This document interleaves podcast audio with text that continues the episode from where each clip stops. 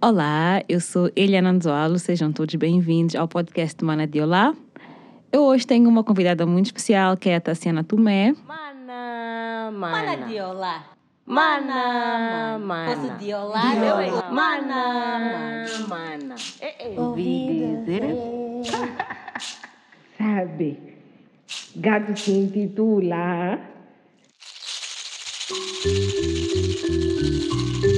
Ai, meu Deus. Posso violar? de não pensar na cena. Ele me gosta de menina. Eu é vida, mas que azar. no final do dia Ai, meu Deus. Posso violar? Olá, Eliana, obrigada pelo convite. Bem, eu trabalho com educação e com direitos da rapariga. E, para além disso, canto, escrevo e sou feminista. E hum, estou também muito ligada a hum, pesquisas e estudos de coloniais. Ok, és feminista. Como é que te descobriste feminista? Eh, foi muito cedo. Eh, eu acho que eh, primeiro eu tive, por acaso, a sorte de ter encontrado essa palavra dentro de casa Ok. E com uma conotação positiva, que não é muito comum. Uhum. Eh, mas eu tenho uma mãe que sempre esteve ligada a diferentes causas eh, sociais e que tinha um trabalho independente um, e que de alguma forma já representava muito essa esse lugar de uma mulher ind- independente, empoderada, com consciência dos seus direitos e que sempre trouxe muito isso para para nós em casa. E ao mesmo tempo hum, que eu tinha essa referência, eu conseguia perceber em criança eh, muitas formas de violência sutis contra as meninas, contra as mulheres. Um, e percebia muitos exemplos de machismo, né? desde, desde as coisas mais simples de crescer numa cultura em que era normalizado o homem trair, Sim. por exemplo, eh, em que era normalizado eh, as mulheres serem assediadas e era uma coisa que nós tínhamos que aprender desde cedo a como nos defender disso e não como é que o homem deveria mudar o seu comportamento. Então nós já crescemos com essa postura também muitas vezes de, de autodefesa, né? Eh, então em muitas coisas simples e pequenas eu fui percebendo em, o machismo. Ah, a minha avó também é uma figura assim que, em, que acho que foi muito importante para eu, para eu perceber a opressão das mulheres, porque ela foi uma mulher que se- sempre adorou arte, eh, fazia um pouco de tudo, de bordado, de até desenhar os próprios móveis, mas toda a vida dela foi eh, uma mulher eh, doméstica do lar. E, e ela dizia sempre, pai, eu acho que nós também temos que ter direito a uma pensão, a uma reforma, porque estamos a fazer um trabalho invisível. Uhum. Yeah. Um, e para mim aquilo era, uau, revolucionário, vindo de uma mulher que provavelmente nunca sequer usou a palavra feminismo Claro. Mas eu já conseguia perceber essas, essas ligações. E claro que depois, numa fase mais adulta, tive a oportunidade de, hum, de ir lendo, descobrindo um pouco mais, conhecendo diferentes referências, hum, tanto da cultura popular como acadêmica mesmo. E percebi que feminismo para mim era uma palavra que fazia todo sentido. Lutar pela igualdade de direitos, lutar contra o machismo, lutar contra um sistema que ainda preserva diferentes formas de, de violência e de, de opressão. E, e é isso. Acho que a minha mãe e a minha avó assim, foram duas, duas pessoas importantes nesse processo. Eu também partilho da mesma opinião. Acho que as minhas primeiras referências feministas foram também a minha mãe e as minhas avós. E muito por isso, pelos exemplos da, da própria vida delas, como foram castradas também de alguns sonhos, de algumas possibilidades, eh, como esse espaço doméstico, uma, em algum momento era uma prisão, em outro momento também era um espaço de, de liberdade, né? Eh, enfim, eu acho que em criança, o ter sido exposta a todas essas experiências moldou muito o meu feminismo, né? Porque acho que o feminismo é uma coisa também muito pessoal. De tu vives o teu feminismo de uma forma muito única, né? Muito, Sem dúvida. sei lá, muito tua mesmo. Então acho que essas três figuras na minha vida e quando eu olho quem eu sou hoje, eu consigo ver, tipo, ah, isto eu fui buscar ali, isto eu fui buscar ali, não sei o que, eu consigo perceber. Consigo fazer esse caminho de volta quase, sim, né? De, sim. ai, ai, aquilo que a minha avó dizia, aquilo que ela fazia sempre, não sei o quê. E é isso, muitas vezes nós procuramos essas referências talvez internacionais, mas as maiores referências, ou as primeiras pelo menos, estão tão perto de nós, né? Que nós nem, nem nos apercebemos quase. Completamente, completamente. Eu acho que eh, talvez para além da minha mãe, da minha avó, assim, eh, muitas amigas foram importantes, Uhum. primas.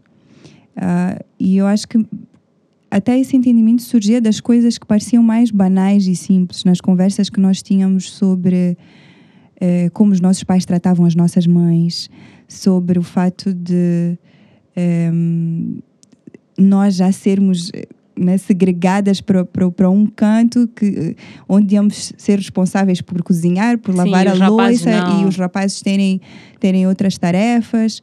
E eu lembro-me de muito cedo assim con- contestar certos espaços eh, com o meu pai, que depois também foi, foi, foi se abrindo.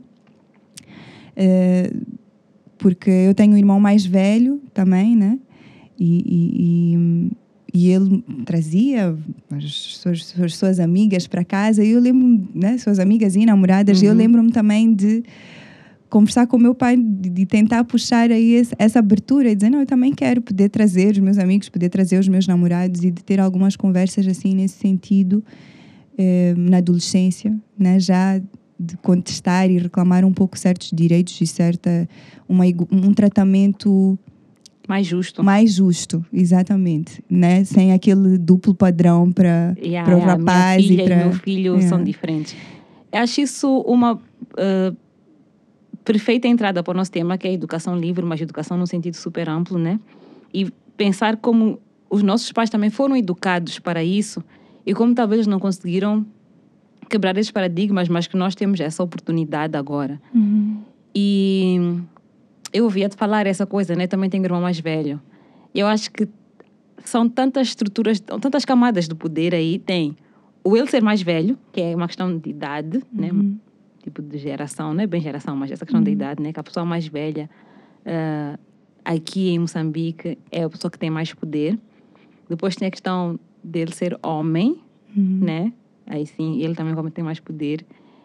E eh, ele é o primeiro filho, tipo, dos meus pais. Então, isso também... Quer dizer, há muitas coisas ali. E são tantas camadas que às vezes tu não percebes. Será que é por ele ser homem? Será que é por ele ser mais velho? Será que ele é por ser o primeiro filho? Tipo, é tanta coisa. Estás a ver que... E eu acho que os nossos pais educaram-nos também tendo em conta o que eles sabiam, né? E o que eles Claro. sabiam era isso. É tipo, não, tu como o primeiro filho, ou filho mais velho, tu tens este espaço. E depois também é homem. E depois É. também não sei o quê, percebes? Sim, sem dúvida. Eu, por acaso, eu acho que eu tive assim a sorte de, de ter pais que eh, foram se desconstruindo ao longo dos anos e que primeiro sempre tiveram muita abertura para o diálogo. Hum, havia muito espaço de conversa. Eh, não digo que não existissem relações hierárquicas, eh, existem e eu acho que também tem o seu, a sua relevância, principalmente eh, numa determinada fase hum, de educação, Hum, mas eu acho que eles conseguiram aprender conosco.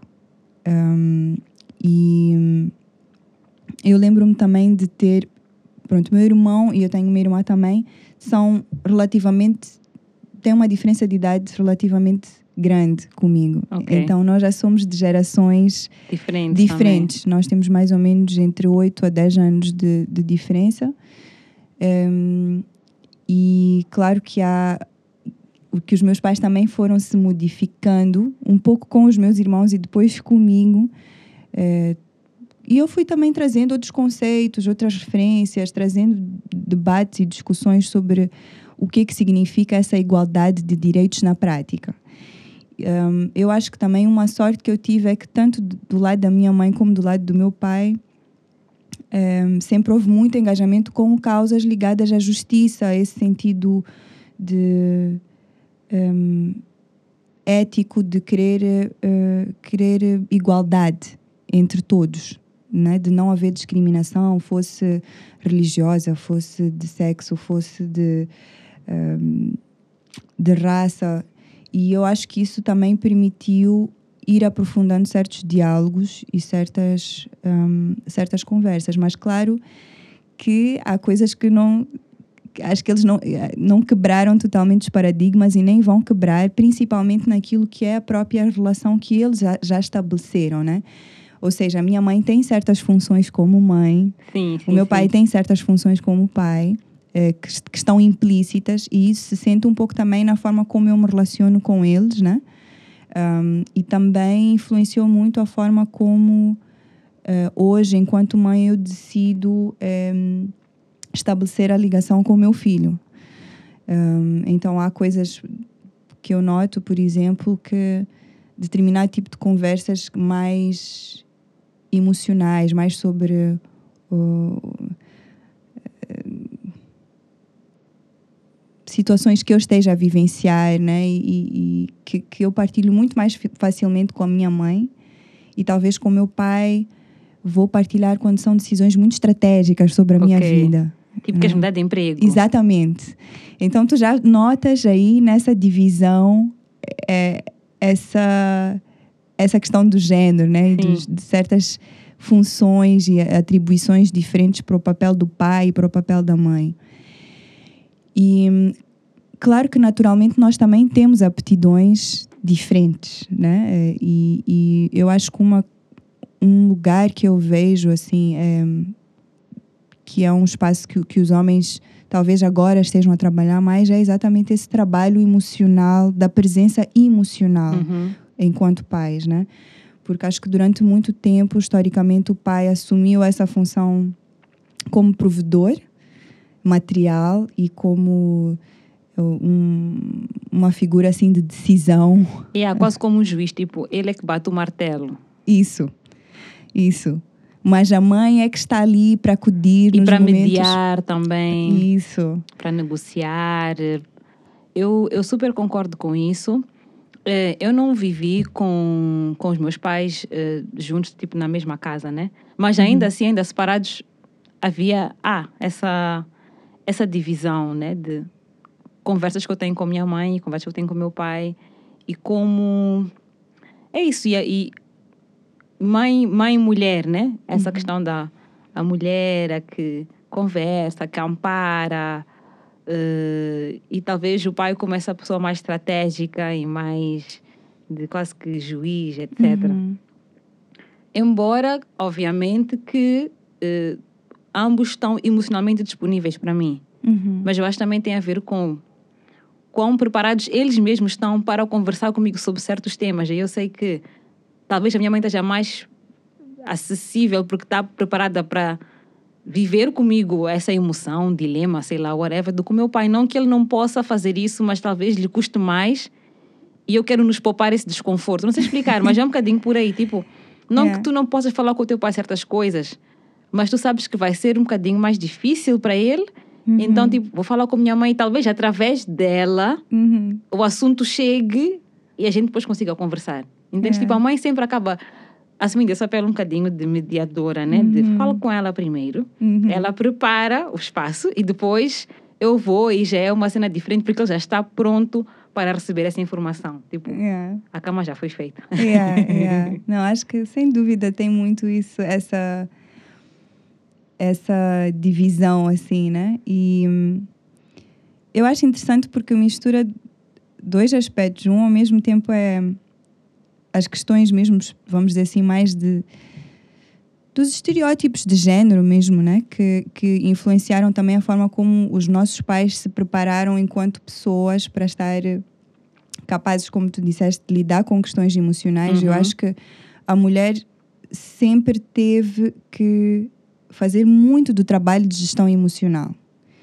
E, e, talvez por isso tenha aprendido a, a expressar, articular, mesmo na partilha com outras mulheres, que é uma coisa que, que, que se nota mesmo na socialização entre homens. Claro que estou aqui a fazer generalizações grandes, mas refletem um pouco daquilo que pelo menos é a nossa realidade aqui. A partilha entre homens eh, muitas vezes não, não vai para essa profundidade emocional. Do que, que eu estou a sentir, o que, que eu preciso, qual é a minha necessidade, E aí, o que, por que eu que, quero que isto, expressar. por que que isto me, me incomoda tanto? De onde é que vem este incômodo? Eh, por que que eu me importo tanto com isto, né? E tem uma amiga minha, a Usna, eh, que ela diz... eh, ela disse uma vez num dos mata-bichos se vocês querem se relacionar com homens, vocês têm que parar de ler. Problema é vocês querem ler e depois querem conversar com o homem. E aquilo, tipo, nós rimos, etc. Mas, em essência, eu acho que é um bocadinho isso. Estás a fazer um trabalho de autorreflexão, tu estás a mergulhar em ti através daqueles personagens, daquela história, e tu queres que uma outra pessoa consiga fazer uma viagem com a mesma profundidade, mas aquela pessoa não está a ler. Não é o ler necessariamente, mas é esse exercício da autorreflexão Uhum. de, de não ter medo de mergulhar nos seus medos, os seus traumas, eh, os seus eh, sonhos mesmo, né? Então, muitas vezes, os homens também se agarram nessa coisa muito material de ser o provedor, né? Dá, vou ter um emprego, vou ter uma casa, vou ter um alto carro e pronto. Mas, tipo, será que é isso mesmo que tu queres? Será que isso vai fazer de ti uma... Yeah, uma pessoa feliz e contente e vais viver isso, Uhum. estás a perceber? Eu acho que muitas vezes não, Uhum. não há esse, esse trabalho.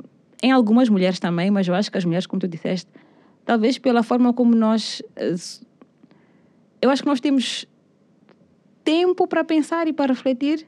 Tipo, por exemplo, eh, estás a lavar a louça. Uhum. Aquela meia hora que estás ali, tu estás a ouvir música ou estás a sei lá, e tu acabas pensando em. Até resolves problemas. Uhum. Só naquela meia hora que tu tiras para lavar uns três copos, três pratos, estás a ver? Yeah. Tipo, tu tens esse tempo, estás a varrer, estás não sei o quê, e tu, parecendo que não é um momento meditativo também. Uhum. É uma tarefa, mas não deixa de ser um momento meditativo que eu não sei até, não sei que momento os homens têm de meditar nesse sentido, de Uhum. estarem sozinhos e de estarem, tipo, focados neles. Tipo, ah, Uhum. não estou a fazer, não, te, não tenho uma outra atenção senão este momento. Uhum. Eu acho que talvez a forma como eu vejo é que de diferentes formas eu acho que os homens foram sendo em, castrados e proibidos de lidar com emoções de um modo geral. Uhum. Desde muito pequenos. Não pode chorar. É, Não pode abraçar, não pode dar beijinho. Sim, se tu tens um, um rapaz, por exemplo, na adolescência que quer falar dos seus dilemas amorosos, ele é gozado, é considerado. Né, agora já nem sei quais são as expressões que se usam, né? Mas é. É homossexual e ser homossexual é mau, então É. ele não quer ser associado É. a isso. Exato. Então, se vai para essa profundidade, é muito sensível, é, já é logo é, é, categorizado, já é discriminado, enfim. a- a- a- Então, eu acho que logo cedo, todo o processo de socialização vai limitando um pouco o contacto que, que, o, que os rapazes e que os homens têm é, com, com as suas próprias emoções, e isso depois impede também o autoconhecimento e cria uma série de dificuldades ali de, de comunicação Hum, já na vida adulta, de relacionamento, é. Então, toda essa parte de, da educação afetiva mesmo, e, é, é, eu acho que fica muito fragilizada nos homens. Não, como tu estavas a dizer bem, não que. hum, não que a mulher necessariamente hum, também não tenha os seus desafios, mas eu acho que a mulher, por condições históricas, teve que lidar com tantas formas de, em, de opressão que desenvolveu também as suas estratégias, principalmente junto com outras mulheres, de trabalhar a comunicação. A mulher partilha muito mais, de um Sim. modo geral. E, e, e isso lhe coloca também muito mais atenta ao que ela está a sentir, provavelmente.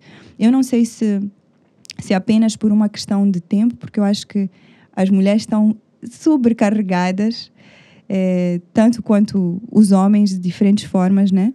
Mas sinto que talvez elas incorporaram na sua socialização, mesmo que estejam no espaço de trabalho, no espaço doméstico, já incorporaram essa capacidade de atenção ao seu interior, né? Uhum, Essa- Concordo, eu acho que é isso. Eu saí para jantar há uns meses com um amigo e ele dizia assim: Ah, Eliana, vocês mulheres, vocês saem para jantar com homens, não sei o quê, com pessoas, mas vocês não estão ali.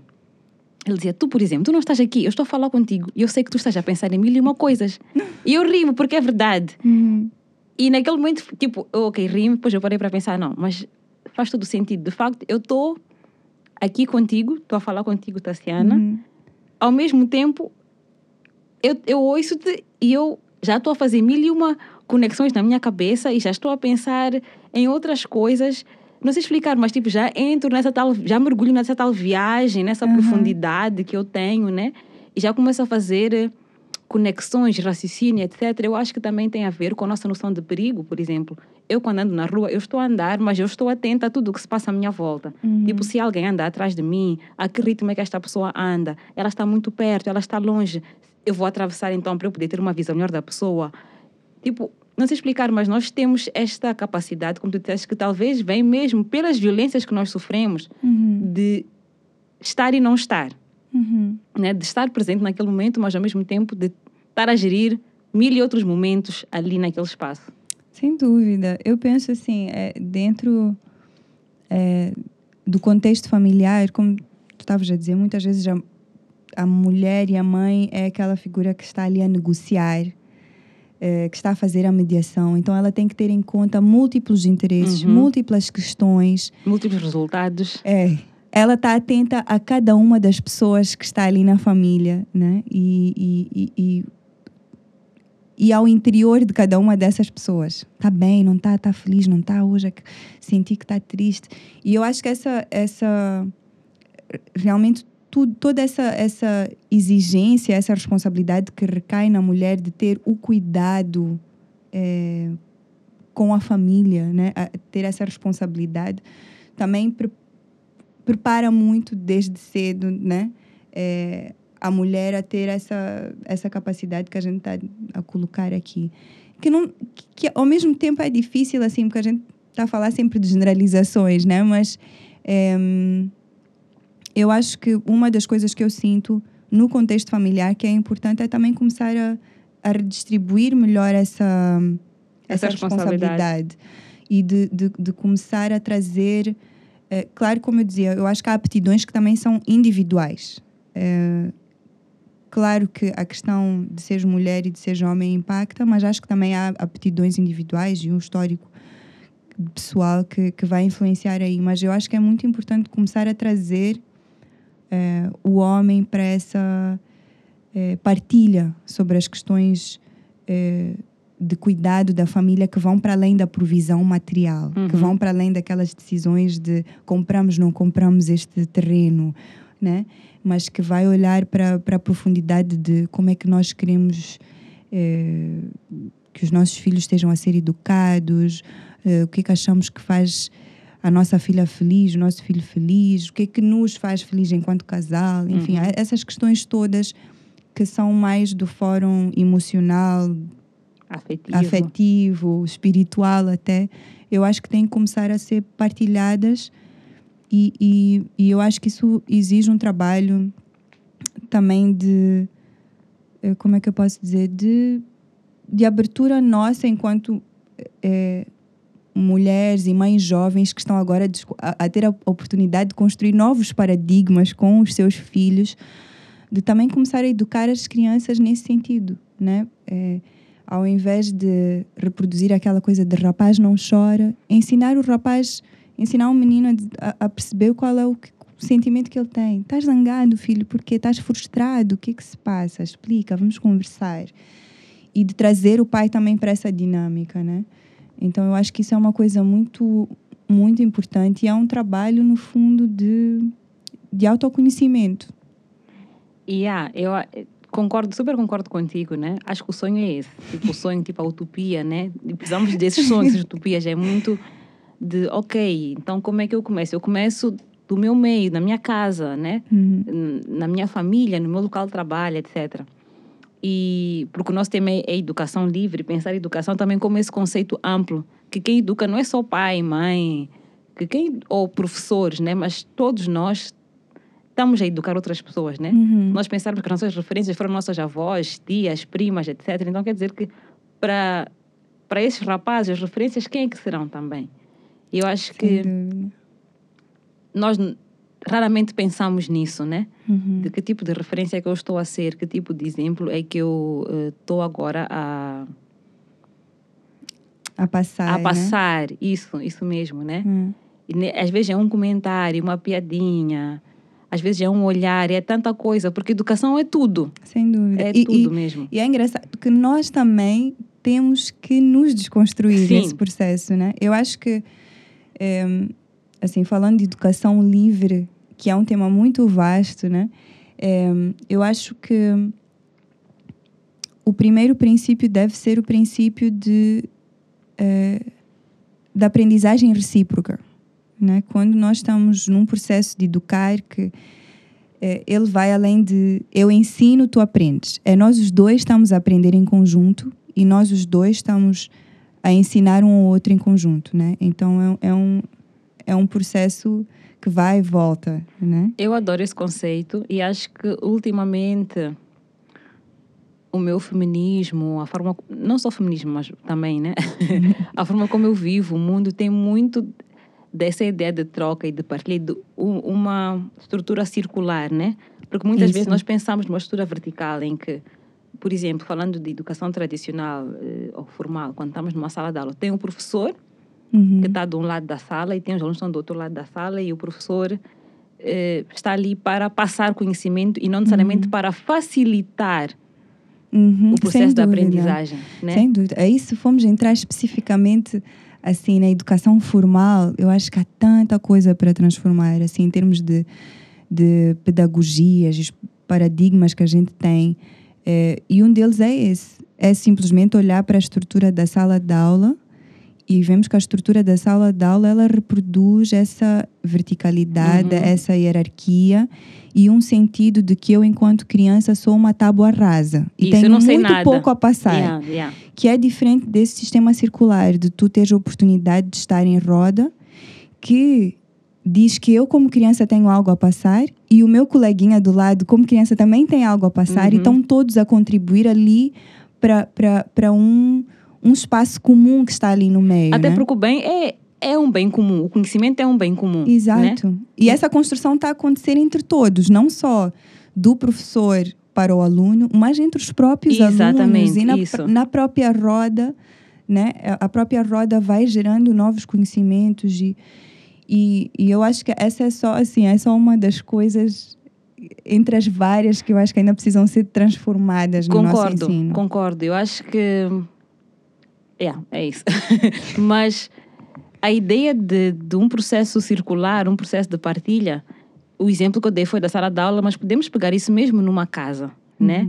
Eh, tu, o teu parceiro e o teu filho, vocês estão a aprender uns com os outros constantemente. Mas muitas vezes o que nós vemos é que os pais se privam de demonstrar isso, de se vulnerabilizar. Não sei explicar, mas tipo, os pais querem. Tipo, eles nunca vão mostrar que estão tristes, por exemplo. Ou que, sei lá, estão preocupados com alguma coisa. Uhum. E eu acho que isso tem tanto valor também para aquela criança. Ah, a mãe hoje está triste, a mãe está cansada, eh, a mãe não sabe o que fazer, eh, a mãe tem um dilema no trabalho. E abrir esse espaço de troca, né? Uhum. Por mais absurda que seja da criança, a criança é uma pessoa. E, e o fato da criança se sentir acolhida e sentir que a sua participação ali é, é, é válida e é valiosa, Uhum. eu acho que é tão importante quanto eh, ensinar uma criança a, a respeitar os mais velhos. Tipo, tu- as duas coisas podem coexistir, nós achamos que Claro. não. Claro, eu acho que sim, eu acho que sim, e que é um, é um, é um desafio no dia a dia isso, né? É fazer esse balanço entre aquilo que é a minha autoridade parental, né? Uhum. Porque realmente durante a infância existem muitos processos que tu como pai e mãe tu é que vais decidir, tu é que vais decidir o que é que o teu filho vai comer. Uhum. E isso é importante porque a criança precisa, de facto, desses limites para ir construir, ir construindo a sua identidade e, e tendo e, e tendo noções éticas de, eh, de como se relacionar com os outros, de como desenvolver empatia, de como desenvolver o sentido do que é justo, do que não é. Então, realmente, balançar essa, essa questão da, da autoridade parental com esse lugar de eu, enquanto pai e mãe, também estou aqui para aprender contigo e também sou um ser vulnerável, é muito, eu acho que é muito importante e é aquilo que é o jogo, né? Que, de- é a dança que a gente tem que ir fazendo é, no dia a dia. E eu acho que tem um, um- um- uma coisa importante nisso que estás a trazer de, da capacidade de, de nos vul- vulnerabilizarmos perante os nossos filhos, que é também prepará-los para os desafios da vida adulta e desconstruir talvez uma ideia romântica de que o adulto é um ser todo sapiente Sim. e todo resolvido Super capaz. e demonstrar que a, a- que a vida realmente é uma aprendizagem contínua, não linear, né? e que eh, por muita experiência que, que tenhamos, eh, estamos sempre numa posição de aprender, sempre. E vão sempre surgindo novos desafios. Então, eu acho que essa partilha, inclusive, prepara os nossos filhos a serem adultos melhores do que nós Sim. e mais capazes do que nós para enfrentarem as situações da vida e que o mundo vai trazer. Yeah, eu super concordo mesmo. Eu acho que, felizmente, eh, os meus pais, diria mais a minha mãe, mas meus pais sempre tentaram ser muito honestos nesse sentido de se vulnerabilizar. Dentro daquilo que seria o vulnerabilizar para eles, né? Porque eu acho que nós, filhos, temos uma tendência a sermos sempre ingratos. Ah, Muito. não, não é suficiente, não foi suficiente. Não, foi suficiente sim, então eu vou dizer, vou dar todo o mérito aos meus pais que se vulnerabilizavam e explicavam até esses processos, né? Muitas vezes isso vem, ah, o pai não tem dinheiro hoje, né? Uma coisa muito prática, ah, pai, eu quero um chocolate, o pai não tem dinheiro hoje. Mas eu acho que só essa noção de há uma gestão financeira, tu não podes acordar um dia e Exato. decidir que tu queres uma coisa. Exato. Eu noto com amigas e amigos meus hoje que por essa ilusão da prosperidade e da abundância financeira que os pais criaram, que hoje não têm capacidade de gestão, por exemplo, de uma casa, né? Uhum. Eh, gestão de um salário. Que para mim era tipo, ah, meu pai dá uma mesada e ele depois não me dá mais dinheiro, coisa chata. Mas É. já havia ali essa, essa confiança e responsabilização, né? Eu Uhum. confio em ti, então eu dou-te este dinheiro para tu tomar as melhores decisões e tu tens que ser responsável por essas decisões. Eu não vou estar sempre aqui para prover, prover, prover, prover. Isto é o que eu te posso dar e eu só te vou dar isto. E tipo, that's it. É, sem dúvida. E isso também vem dessa vulnerabilidade. de eu, como pai, não te posso dar tudo, não tenho tudo para te dar. Gostaria de te dar essas coisas que as tuas colegas, os teus colegas têm, mas eu não tenho, não posso. Então, tens que viver com isto. Eu acho que é um exemplo que eu estou a dar, mas são essas lições que eu hoje reconheço que me valeram muito enquanto Sem adulta. Imagino. Ima- Que bom. eu acho que eu, eu acho que também traz um ponto aí muito importante, que é a educação livre e o conceito de liberdade vem sempre associado à responsabilidade. Uhum. Yeah, yeah. Então eu vou transmitir um conhecimento, eh, vou confiar em ti como criança, como adolescente, e isso vai significar que tu também vais assumindo responsabilidades à medida que a tua liberdade vai crescendo, que a tua mesmo. liberdade de, de fazer escolhas, a tua autonomia.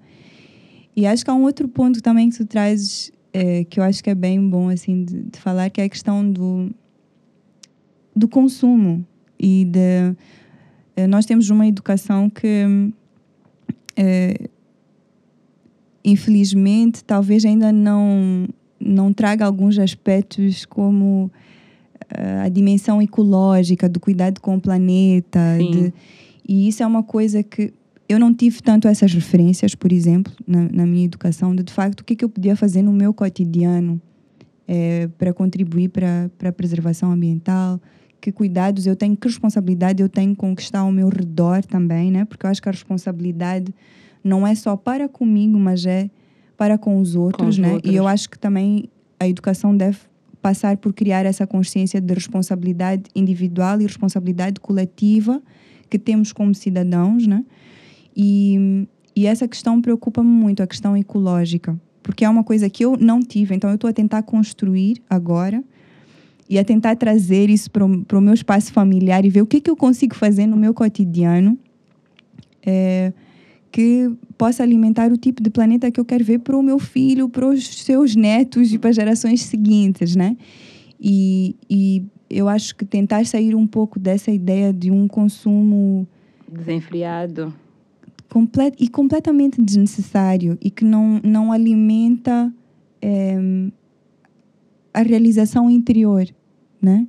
Em, pelo contrário, cria um vício né, constante de estarmos sempre a adquirir, adquirir, adquirir, adquirir e desde muito cedo. Tu vês as crianças já têm, querem ter eh, os brinquedos e os, as tecnologias e as marcas X, Y, Z e já crescem, com- já crescem com um conceito também de que tem mais valor aquele que, que tem o telefone X, Sim. né? aquele que tem a PlayStation Y.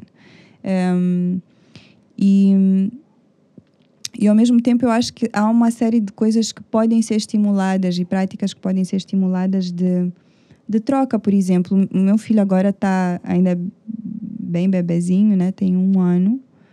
Mas uma das coisas que nós temos pensado muito é, um, para já não compramos brinquedos de plásticos que vão se estragar e, e vão servir muito pouco. Então, o que ele tem é mais dado por outras pessoas do que realmente comprado por nós. Mas a outra coisa também é ir partilhando esses brinquedos e fazer uma feira eh, de, epá, de reciclagem de Sim, de brinquedos. troca. Yeah, Tipo, traz- meu filho agora já tem um ano, esses brinquedos já não Exatamente. servem para ele. Vamos passar para uma outra criança. Isso. E eu acho que uma, uma ideia que fica aí a convite, até uma proposta, é de trazer os pais. Os pais vêm com os seus brinquedos dos, dos filhos e faz-se um troca-troca. E é uma forma dos filhos terem sempre acesso a novidades, Uhum.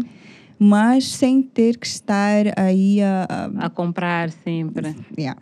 E Sem estar- acumular também, né? Exato, sem isso mesmo, né? É, eu acho que garante a renovação daquele brinquedo que vai passar de mão em mão e vai ter uma utilidade diferente e ao mesmo tempo cria também essa esse sentido de em, da importância de preservar as coisas para passar para outras Uhum, pessoas e de que não há necessidade de estar continuamente a consumir e a comprar e eu acho que uma coisa engraçada é que pelo menos eu vejo nesta na, na primeira infância, vai, eu acho que talvez na, na, na adolescência já seja diferente, mas na primeira infância a criança realmente não está preocupada com o brinquedo. O meu filho não vai brincar com eh, os sabes aqu- aqueles brinquedos todos estrutura- estruturados, legos coloridos. Ele não vai pegar isso. Ele quer a garrafa plástica que A tampa da panela. a tampa da panela, ele quer caixinhas, ele quer aquele rolo de papel higiênico. Ele é tipo um gato, então. Com- Só que dá um pouco mais de trabalho. Yeah, yeah, imagino. Mas está quase lá. Mas então, eu acho que a, a criança tem muito mais necessidade de, eh, de objetos dif- diferenciados que podem provocar sensações, né? Questões senso- sensoriais, né? Texturas, pegar Sons. sons. E então tem muito mais a ver com a relação que a criança estabelece com o objeto do que o objeto em si. Uhum. Né? A criança gosta da brincadeira, não necessariamente do, Do brinquedo, brinquedo. em si. Yeah. Eu gostei do que tu trouxeste, desse conceito do, da coletividade, né? Porque eu acho que educação também obriga-nos a pensar essa coletividade. Uhum. Que tu só vais educar o teu filho, tu sozinho, ou tu, o teu parceiro, até um certo ponto, mas é, uma, é um exercício coletivo, né? It takes a village, como se costuma dizer. Ao mesmo tempo, ah, vocês estão a viver um, um set de valores e de crenças muito específico. Então, tipo, como é que tu vives o coletivo e ao mesmo tempo te isolas dele quando precisas de preservar esses valores, essas crenças? Yeah, ui, eu acho que é bem, é assim, é, uma- é bem complicado. Eu acho que tem a ver também com uma abertura para entender que cada família e cada contexto tem referências diferentes, valores diferentes. Uhum. Então, o que nós. Eu sinto que aquilo que, no meu caso, eu e, e o meu companheiro queremos é passar uma base muito sólida dentro de casa para que ele possa ter um contraste. Ah, obviamente, nós dentro de casa vamos dizer não comes batata frita ou não comes açúcar, mas ele Vai estar exposto a isso. Ele yeah. vai estar exposto, ele vai consumir, ele vai estar, vai brincar com outras crianças, com outras famílias que têm outros valores. E acho que é importante também eh, não ter uma posição de julgamento eh, e ter uma abertura para entender essas diferenças e, e compreender que, que cada casa vai trazer coisas novas, diferentes que nós não ensinamos e que são muito importantes. Sim. E, e também vai ter outras coisas que talvez não sejam exatamente, não estejam tão alinhadas com aquilo que nós pretendemos, né? Eh, mas que também são importantes para ele ver esse contraste e essa diferença na, na educação ao longo da vida, né? Mas é sem dúvida um, ehm, um exercício assim que eu acho que o mais importante é, é realmente isso, é, é a firmeza e a consistência dentro de casa para depois ele ir para o resto do mundo com essas Com referências. uma base sólida. Isso. Mas também aberto à diferença e aberto àquilo que outras casas e outras pessoas têm para ensinar. E eu acho que hum, uma coisa que, que, que tu disseste também que para mim é muito importante e que foi uma coisa que assim que eu engravidei para mim foi fez muito sentido, que é, é a questão de realmente é preciso uma aldeia para educar uma criança, né? E, e eu acho que nós vivemos num momento de muito individualismo em, e a realidade urbana, da pressão, do dia a dia, de trabalho, ele vai nos isolando ou na forma como nós vivemos, né? Mesmo que a gente tenha nossas, os no- as nossas bolhas de socialização, em, já não temos necessariamente aquele conceito da aldeia que tínhamos antes, Uhum. né? E aquela, aquela rede de apoio que existia antes hoje não é não é igual. E, hum, e ao mesmo tempo temos muitas exigências como como pais e talvez outras exigências que não que antes também não eram não eram colocadas. E isso cria uma pressão muito grande, eu acho, hoje em dia sobre os pais. É, acaba por ser um exercício também, eu imagino que para muitos pais, um exercício muito solitário. Então, uma das coisas que para mim foi muito importante foi essa noção de que, ok, eu quero co- começar a construir e fortalecer os laços sociais que eu tenho e as redes de apoio que eu tenho. Seja com familiares mais próximos, seja com, com amigos, amigas, e, e ir começando a abrir, a, a, a convidá-los, vamos dizer, a convidá-los para fazerem parte da nossa vida eh, familiar, porque pronto, com a, toda a modernização, acabamos ficando com este modelo de família nuclear, pai, mãe, Sim, eu filho. acho que isso é, é, é isso. Tipo, nós estamos muito isolados. Ainda que tu saibas que os teus pais vivem aqui a 20 minutos da tua casa, tu vais falar mais com eles ao telefone do que vê-los eh, pessoalmente.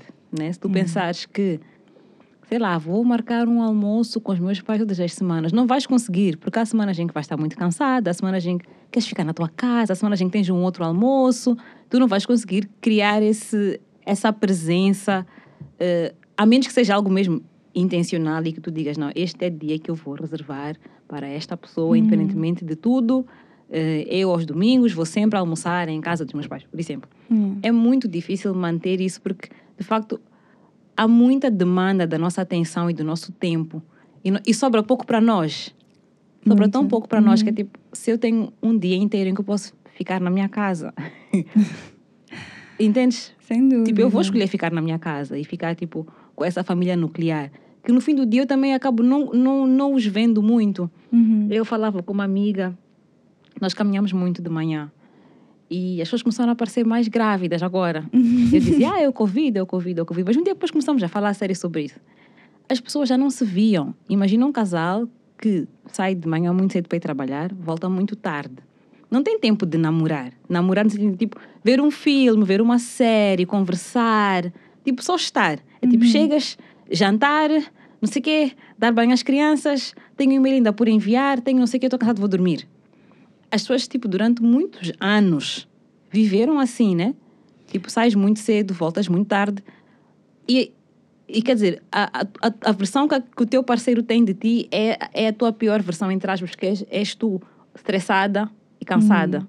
Tu também vês a dúvida. pior versão do teu parceiro, porque tu só vês ele muito cedo de manhã quando ele acorda, mas já está tipo super ocupado, ou muito tarde quando ele está super cansado. Então imagina que é Sem tu teres dúvida. tipo três, quatro, cinco, seis meses em que vocês vão poder viver um namoro outra vez. Uhum. Vocês vão poder ter mais tempo juntos em casa, conversar, ver um filme, ver uma série, ver uma música. Claro que o romance vai voltar, né? As pessoas vão fazer mais filhos que venham com muito amor. Mas, tipo, quando nós paramos para pensar nessas dinâmicas todas da vida urbana e quão estressante é as demandas que nós temos, não nos sobra muito tempo para nos oferecermos ao coletivo. Uhum.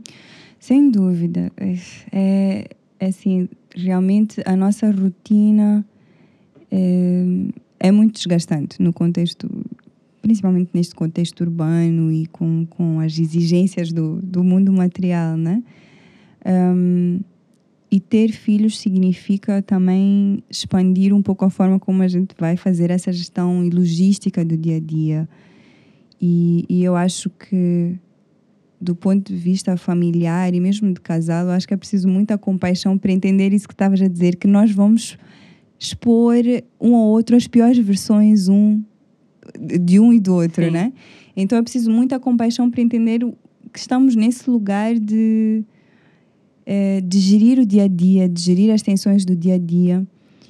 E hum, eu acho que, por exemplo, há uma coisa que nós estabelecemos que há um dia que os- o, o- nosso filho vai para a casa da- das avós. Pra há um dia para cada, para Pra cada cada avó. avó. E hum, isso também é na tentativa de, por um lado, criar essa, essa noção de família alargada, né? E por outro é mesmo para nós conseguirmos descansar e conseguirmos ter um a avó tempo é para tudo nós. também, né? A avó é tudo. A avó é realmente tudo. Ela é, ela é, é uma base de apoio que não é só para é, para o filho, mas para a mãe também, né? Para a mãe e para o pai. Mas é, assim, eu como mãe posso dizer que a minha mãe é fundamental para eu para a minha existência. Sim, para tu poderes ser a Tassiana, a Tassiana, a Tassiana, a Tassiana mãe, a Tassiana parceira. profissional, Yeah. é, sem dúvida.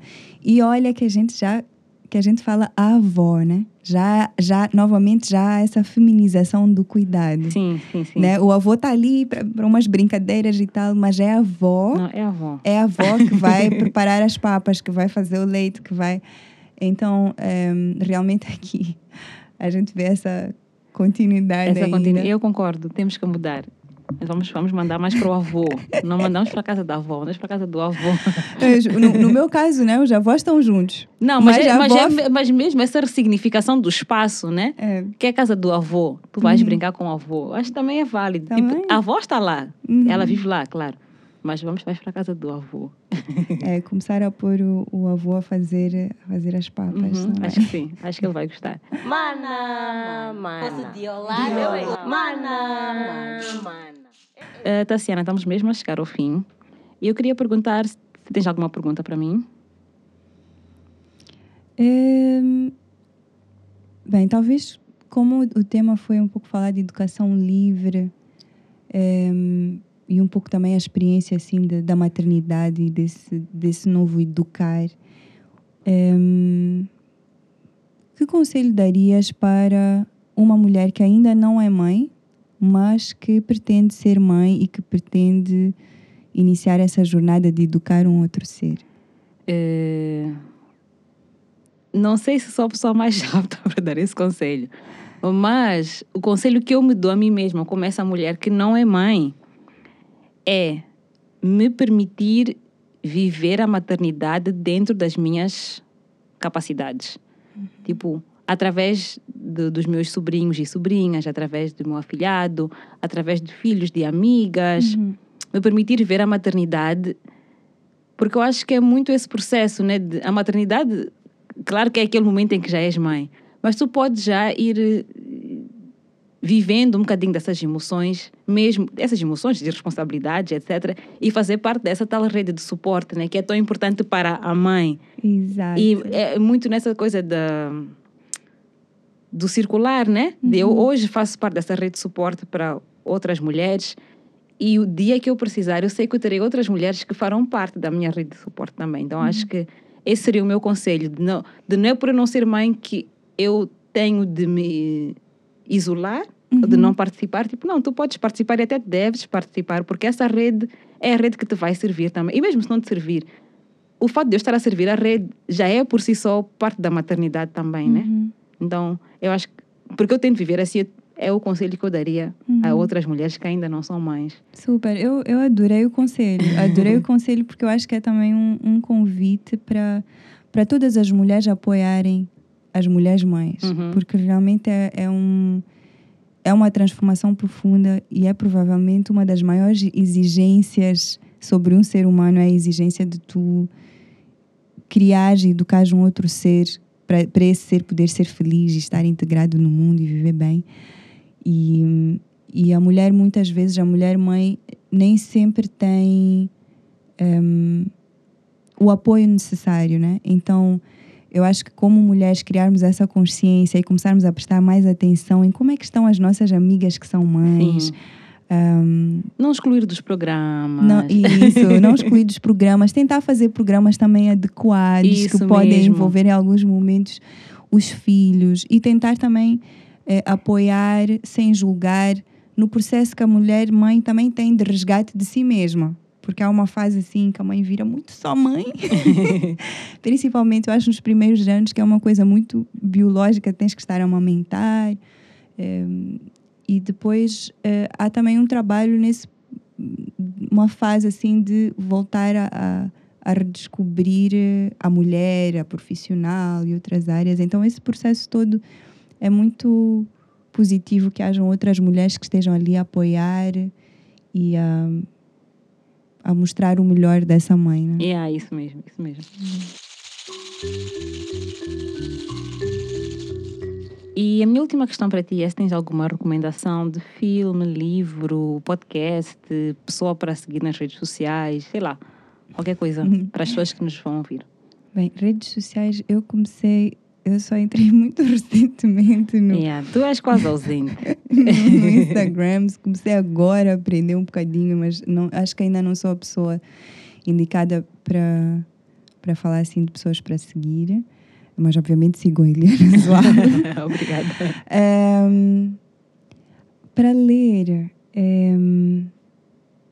para ler, eu acho que, bem, eu talvez vou falar de dois livros assim que eu acho que são importantes para, para esta questão da, da maternidade. Um é A Maternidade e o Encontro com a Própria Sombra. Agora não me lembro assim do nome da autora. Eu depois vou procurar e vou colocar por escrito. Boa, super. Ehm, e o outro é ehm, Feminismo decolonial, Uhum. ehm, de uma autora francesa que agora também não me lembro do nome da autora, eu sou muito má com nomes, mas que eu acho que traz uma visão muito interessante sobre esta questão da economia do cansaço. Um pouco a gente tocou um pouco sobre como não há tempo para ehm, para estabelecermos esses laços, para nos doarmos ao coletivo e essa, esse cansaço é ainda muito maior ah, para todas as mulheres que, que têm, para além das responsabilidades parentais, de casa e de, de trabalho, que vivem em condições económicas eh, muito mais difíceis, que eh, têm que fazer três, quatro viagens para chegar ao local de trabalho e chegam a casa extremamente cansadas e sem poder ter um momento com os seus filhos. Então essa essa realidade de, educar e de viver a maternidade é ainda muito mais complexa e desafiadora para eh, para mães que são empregadas domésticas, que são eh, professoras, Enfermeiras. enfermeiras. Então, eu acho que esse livro eh, traz um- reflexões muito interessantes sobre isso e sobre como é que nós podemos, eh, de alguma forma, também apoiar e, e ter maior consciência né, dos privilégios que temos. Né? Obrigada. Obrigada, eu, Eliana. Se fosse violar,